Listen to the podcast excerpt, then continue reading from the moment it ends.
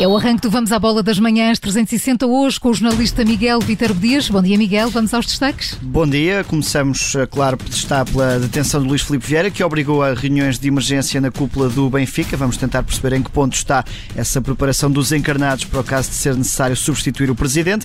E vamos também falar, claro, da meia-final entre a Inglaterra e a Dinamarca. Os ingleses acabaram por vencer e marcam presença na final pela primeira vez. Nas modalidades, Roger Federer foi eliminado em Wimbledon e eh, deixa em aberto a hipótese de não voltar a jogar no próximo ano.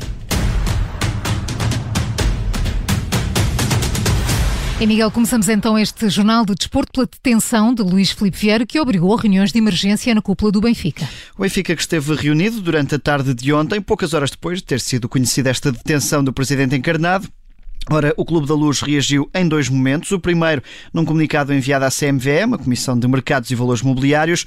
Nessa primeira nota, dizem os encarnados que nem a SAD nem o clube foram constituídos arguídos no âmbito desta investigação e que colaboraram com todas as diligências feitas eh, pelas forças judiciais. Dizem ao Benfica que as funções asseguradas pelo Presidente vão ser mantidas, se for necessário, nos termos previstos na lei e nos estatutos, sem especificar qual será o nome que poderá substituir Luís Filipe Vieira. Mais tarde, a direção do clube emitiu um outro comunicado, já depois dessa reunião de emergência. E nessa segunda nota, a direção reforça que o clube não é o objeto desta investigação e que a gestão eh, continua assegurada, lá está, de acordo com os estatutos. O observador sabe que, para já, o cenário de admissão de Luís Filipe Vieira não está em cima da mesa, mas no caso de ser necessária uma substituição interna, Rui Costa é o nome que se afigura como o mais provável. Para além do ex-jogador, também está em aberto a possibilidade de Domingos Almeida Lima assumir essa figura institucional ou ainda José Eduardo Muniz, que é também administrador da SAD. A par da questão da direção, Domingos Soares Oliveira continua também a assumir um papel de destaque como CEO da SAD encarnada. E agora, Miguel Viterbo Dias, vamos ao Euro.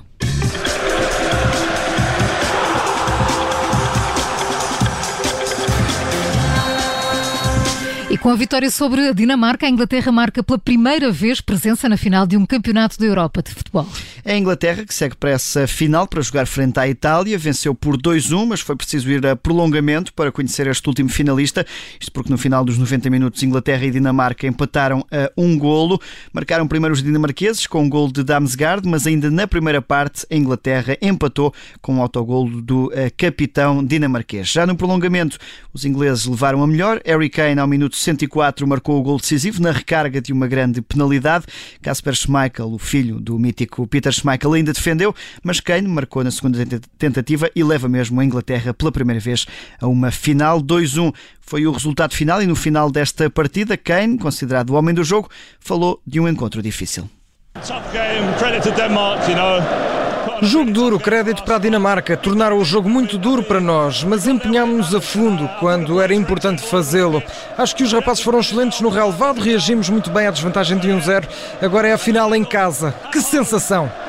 Yeah, what, what a. A Inglaterra vai agora defrontar em casa, em Wembley, na final da seleção italiana, um jogo que está marcado para o próximo dia 11 de julho, no domingo, às 8 da noite. E connosco a esta hora, como é habitual, está já o treinador e comentador do Observador Carlos Alberto Diniz. Bom dia. Perguntava-lhe se esta foi uma vitória justa para a Inglaterra. Há ali uma discussão à volta da grande penalidade, mas perguntava-lhe se foi justa esta vitória. Olá, bom dia, Miguel, Maria João. Bom dia, Carlos. É, foi justa, penso que sim, que, que, a Inglaterra, de uma forma geral, foi uma equipa mais forte, apesar da Dinamarca ter alguns momentos do jogo em que também eh, teve algum ascendente e, e conseguiu dar, também controlar o próprio jogo. Teve a possibilidade de ser o, o, a primeira equipa a marcar, aliás, com um excelente gol na transformação do livro direto de Damsgaard. É, e aí pôs a Inglaterra um pouco em sentido, mas demorou pouco tempo, de facto com o Sterling e a Inglaterra a responder, uh, primeiro com uma grande defesa do Schmeichel e depois com um autogol uh, numa jogada também com o Kane envolvido, a fazer um grande passo para o Saka, e, e, o gol a aparecer. Mas a segunda parte da Dinamarca entrou mais forte, de facto, um, mas o jogo foi, foi se equilibrando e teve, teve momentos até na parte final em que a Inglaterra teve maior predominância maior uh, capacidade.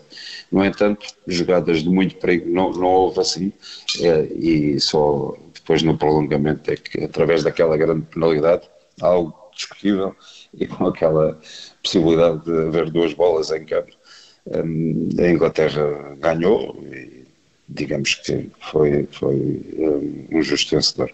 Perguntava-lhe se Harry Kane eh, se tem vindo a assumir cada vez mais como esta figura da, da equipa inglesa. Ah, sim, sem dúvida. Até porque me parece que realmente a equipa gira muito à volta do, do, do Kane. Eh, é um jogador que tem, nesta seleção, sai muito da sua posição de ponta de lança e ele que no fundo faz ali de quase número 10 um, ehm, e, e, aparece tanto o Sterling como o Saka aparecem depois no corredor central uh, e os próprios laterais dão algum apoio e, o Sterling, de facto, para além dos gols que tem marcado, é um jogador que tem grande protagonismo na equipa. A equipa gira muito à volta do, do, do Kane. E, e em sentido contrário, perguntava-lhe para a Dinamarca se a Kasper Schmeichel acaba por ter aqui o papel mais ingrato pelo jogo que fez e acabou por eh, ser eliminado ainda assim. Uh, eu acho que o Schmeichel foi, foi o homem do jogo. Teve aquela digamos que infelicidade, porque realmente defendeu a grande penalidade, a bola sai para a frente, o que numa circunstância dessas eh, é perfeitamente normal poder acontecer. Eh, por isso não, não parece, acho que o, o Schmeichel foi de facto um dos grandes protagonistas deste, deste encontro. Para terminar, perguntava-lhe o que é que podemos esperar do Inglaterra e Itália. No meio de tanta surpresa, a final acaba por ser até entre duas equipas com, com créditos firmados no futebol. Sim, curiosamente, eh, a Inglaterra não, não tanto, não, é quase esperado, porque no fundo parece que a organização foi quase inglesa, não é? Deste Campeonato da Europa. Uma grande curiosidade que, dada pelo Sr. Platini. Mas um, é uma Itália perfeitamente diferente daquilo que estávamos habituados, com jogadores com talento, com qualidade e a expressarem um futebol diferente que um, tínhamos a imagem da, da própria equipa de Itália. Não sei, é difícil determinarmos quem, quem poderá ganhar. Uma final é sempre algo difícil, mas parece-me que, apesar de Inglaterra eh, parecer que tem tudo a seu favor, um, é um pouco conservadora na minha, na minha, perspectiva e acredito que a Itália tem algum favoritismo para esse, para esse jogo. Obrigado, Carlos Alberto Diniz, na, ante, na antevisão também deste Inglaterra-Itália e na análise desta vitória de Inglaterra sobre a Dinamarca por 2-1. A final está marcada para domingo.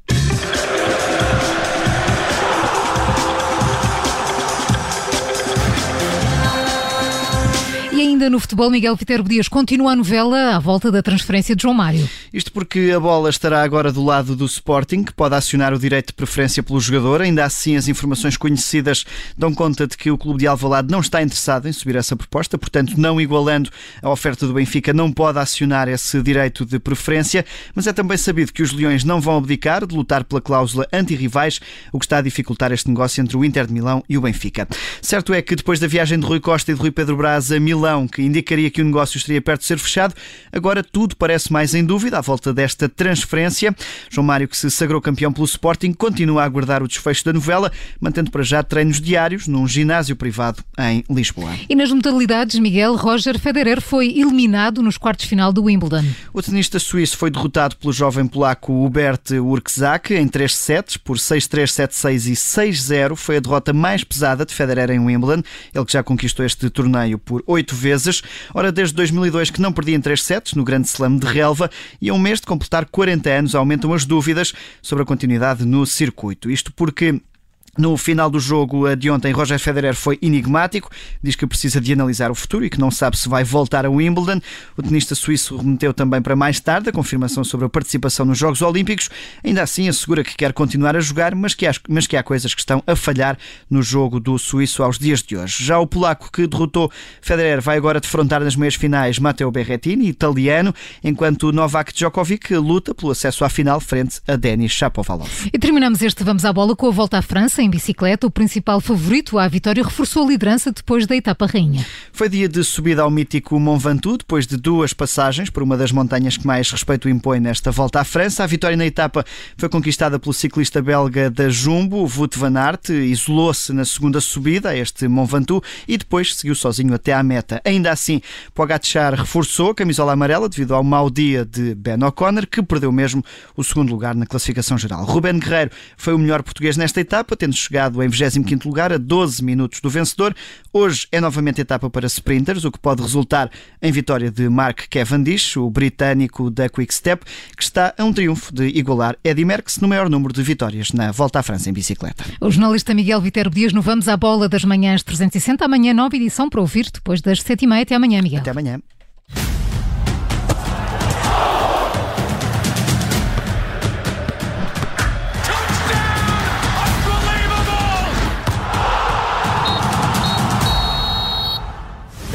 Obrigada por ter ouvido este podcast. Se gostou, pode subscrevê-lo, pode partilhá-lo e também pode ouvir a Rádio Observador online em 98.7 em Lisboa e em 98.4 no Porto.